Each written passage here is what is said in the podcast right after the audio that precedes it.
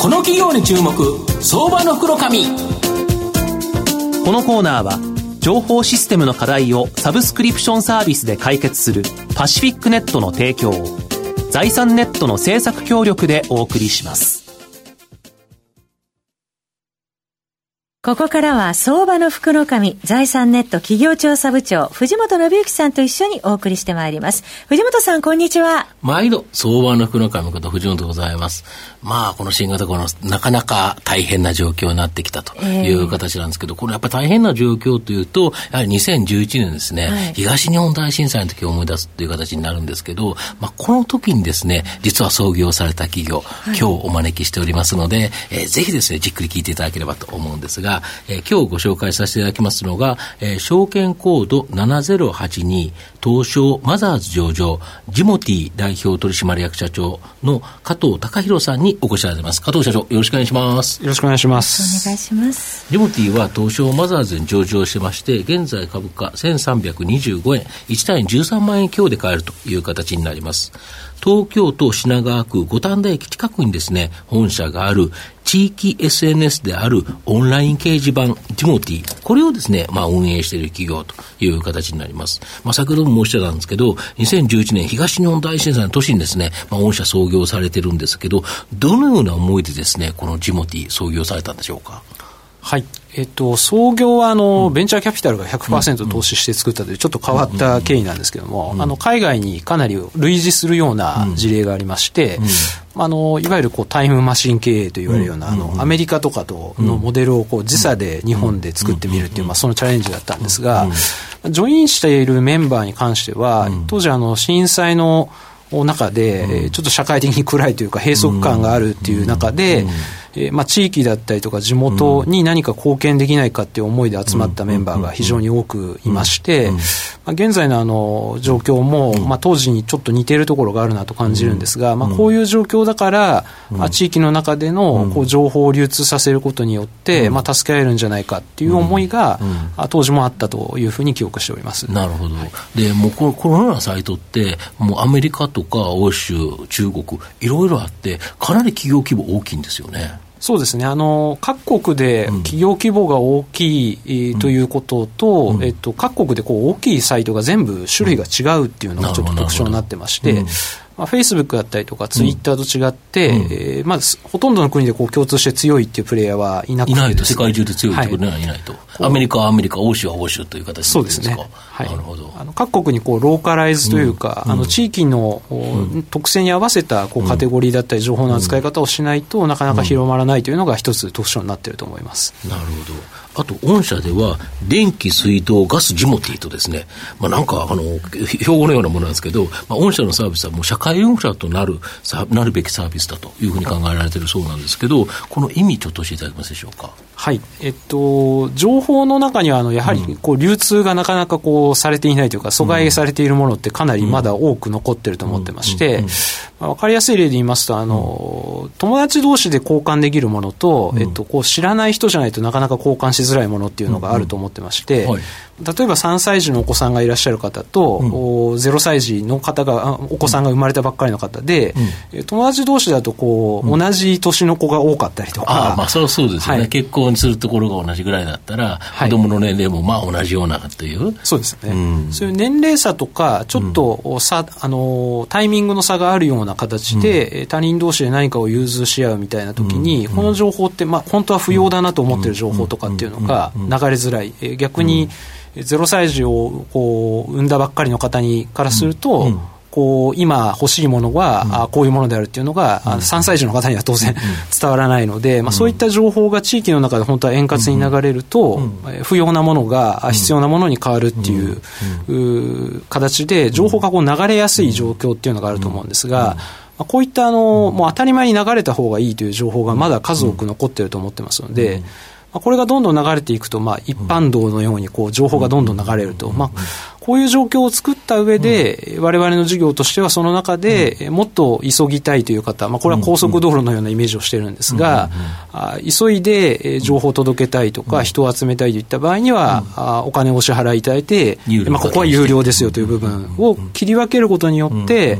情報を広める確率というのを上げられるんではないかなというふうに考えているなるほど。で、その道路の横に看板があるから、その部分の広告もあるっていうことは、そこの、要は投稿数が多くなって、見る人が多くなって、まあ、ネット上の1回が多くなれば、広告価値も上がって、まあ、御社の収益が上がると。いうことですよね。そうですね。御社の場合、この助け合いとか、売ります、あげます、買いますとか、あと、あの、メンバー募集とかっていうの、やはりこれが大きいですよね。いろんな、ね、他にもいっぱいありますけど。はい。えっと、個人対個人のこう C2C の領域の、うん、カテゴリーに関してはやはり大きい、うん、えー、利用率がありまして、うん、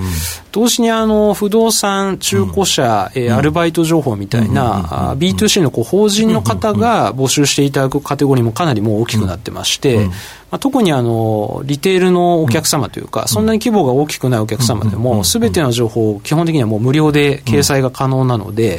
アルバイト情報などもこう無料で計算して、無料で、えー、求人を行っていただくってことができるっていうのが特徴になってますね。そうですよね。なんかスマホで見てると、え、こんなもの、え、この値段で買えるの？とか、あげます、え、これくれんの？とかって、え、こんなマニアックなもの世の中あるんだ？とか、いろんな募集してますよね。そうですね。もう今日びっくこの前びっくりしたのが、今から引っ越しするから、3時間以内に来てくれるんだったら、これあげるというの、なんかパシャパシャ写真撮られて、あげられてるんですよ。え、3時間以内に行かなきゃいけないんだとは思いますけど、だけど、あれがやっぱりいいんですよね。そうですね。あの時間制限があるお客様っていうのは当然、うん、あの多く使っていただくケースが多くなってまして、うん、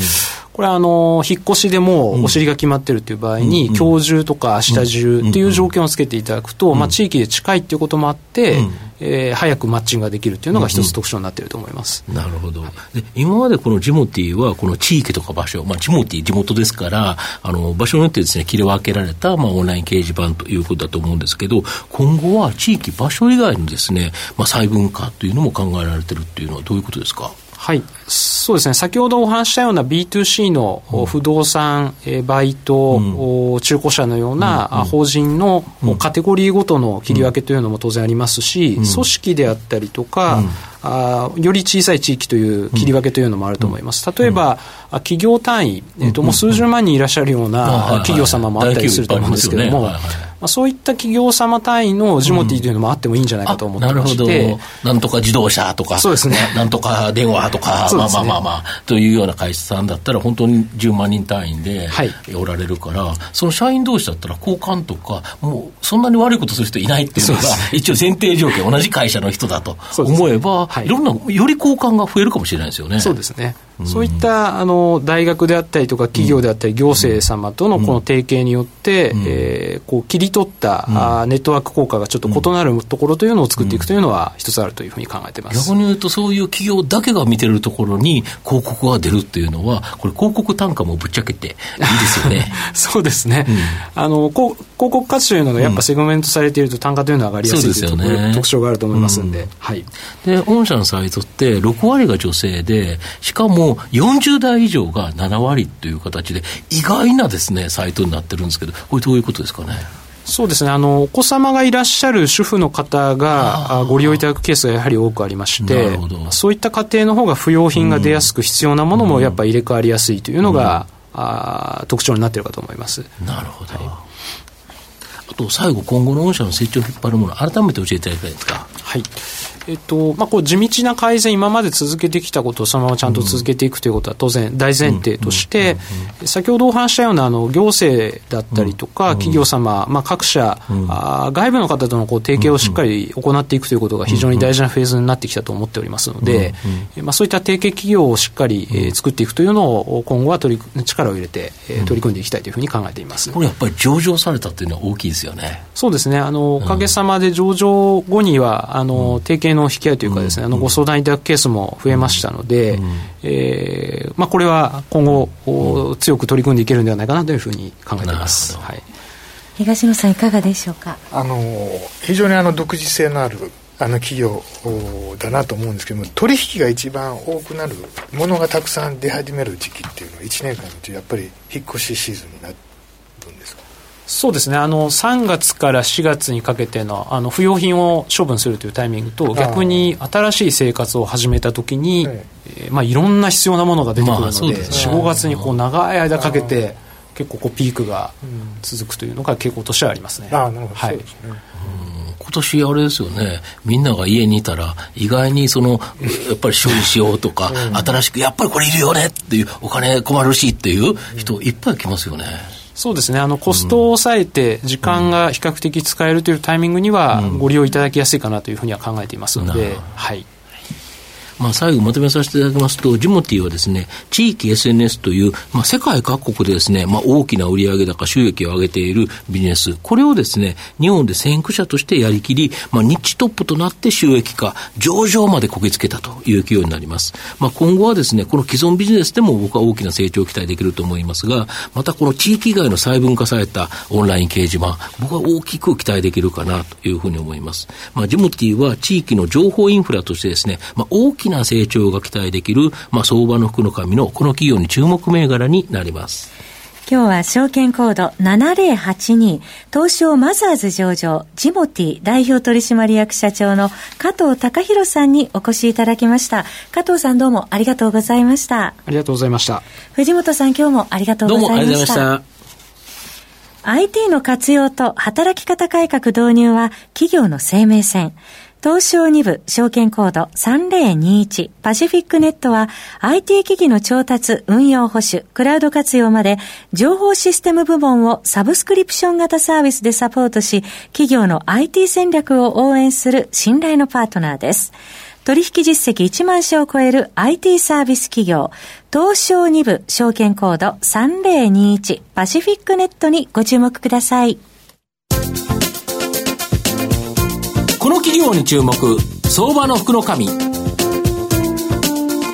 のコーナーは情報システムの課題をサブスクリプションサービスで解決するパシフィックネットの提供